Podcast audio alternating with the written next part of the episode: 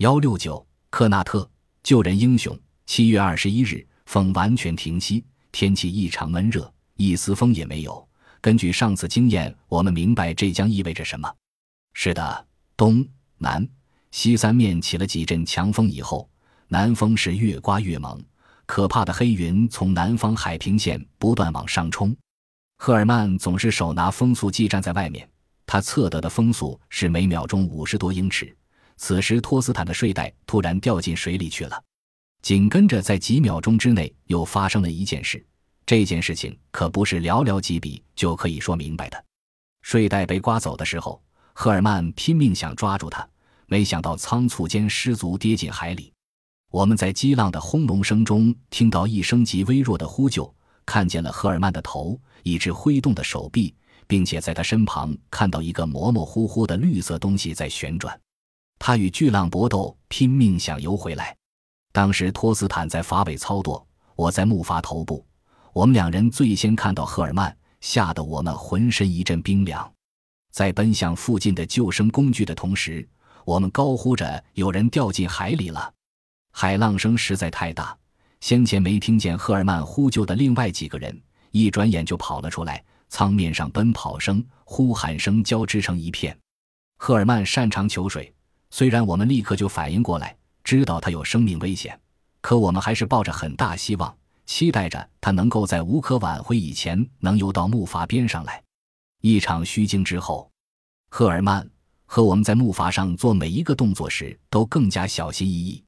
我们不想重蹈覆辙，再一次演出惊险镜头。那些在水中游剪游去的鱼儿，在我们眼中也变得格外美面。托斯坦离他最近。一伸手就抓住下面绕着救生艇缆绳的竹筒，在整个航程中，偏偏这次缆绳给缠住了。此时，赫尔曼已经游到与木筏尾部平行的地方，但是仍然离木筏有几码之遥。他最后的希望就是游向导向桨，并且抓住它。他没能抓住原木的末端，因此他便伸手去够导向桨，可桨却从身边划走了。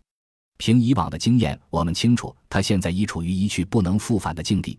当我和本基特往水中放小艇的时候，科纳特和埃里克便朝水面扔救生橡皮带，拖着一根长绳的救生带一向挂在竹舱尾的脚上，随时准备用来应急。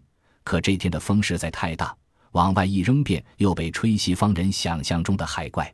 对于那些在海里神出鬼没的叫不出名字的凶猛动物，人们一直心存畏惧。凶到木筏上来，一连扔场好几次也扔不出去。此时，赫尔曼已落在导向桨后面很远了。他拼命地想追上木筏，可是阵阵骤风使得距离越拉越远。赫尔曼明白，此后的距离只会越拉越远。可他仍然对我们已经放到水里的救生小艇抱着一丝渺茫的希望。假如去掉那根起刹车作用的缆绳，橡皮艇或许可以飘过去营救。但小艇是否能驶回康铁基号，就是另外一回事了。不过，一只橡皮艇能载着三个人，总还有那么一线希望，比一个人独自待在汪洋大海里只有死路一条强。就在这时候，我们看见科纳特突然一跃而起，一头扎进海里。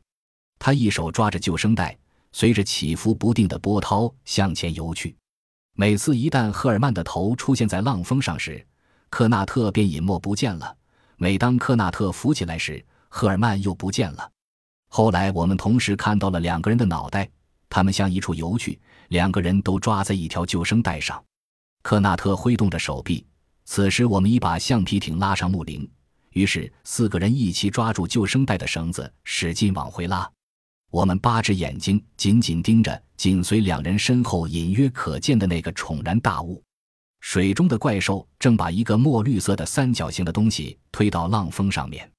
当克纳特游向赫尔曼时，看到这一情景之后，大吃一惊。当时只有赫尔曼心里清楚，这个三角形的东西既不是鲨鱼，也不是其他海怪身体的某个部分，这是托斯坦的防水睡袋的一个犄角，里面充满了气。当我们把他们两人安然无恙地拖上木筏后不久，睡袋就沉没了。无论是什么东西把睡袋拉下水，总之他错过了一顿更为可口的美餐。幸亏我没躺在里边。托斯坦边说边抓起先前撂下的导向桨。除此以外，那天晚上再没听到任何俏皮话。事过境迁之后，我们还能感到脊背发冷。不过，这种不寒而栗、胆战心惊的感觉中混杂着一望感激之情，感谢上苍能令木筏上的六个人一个也没少。那一天，赫尔曼和我们几个人都对克纳特说了一木发的感激的话。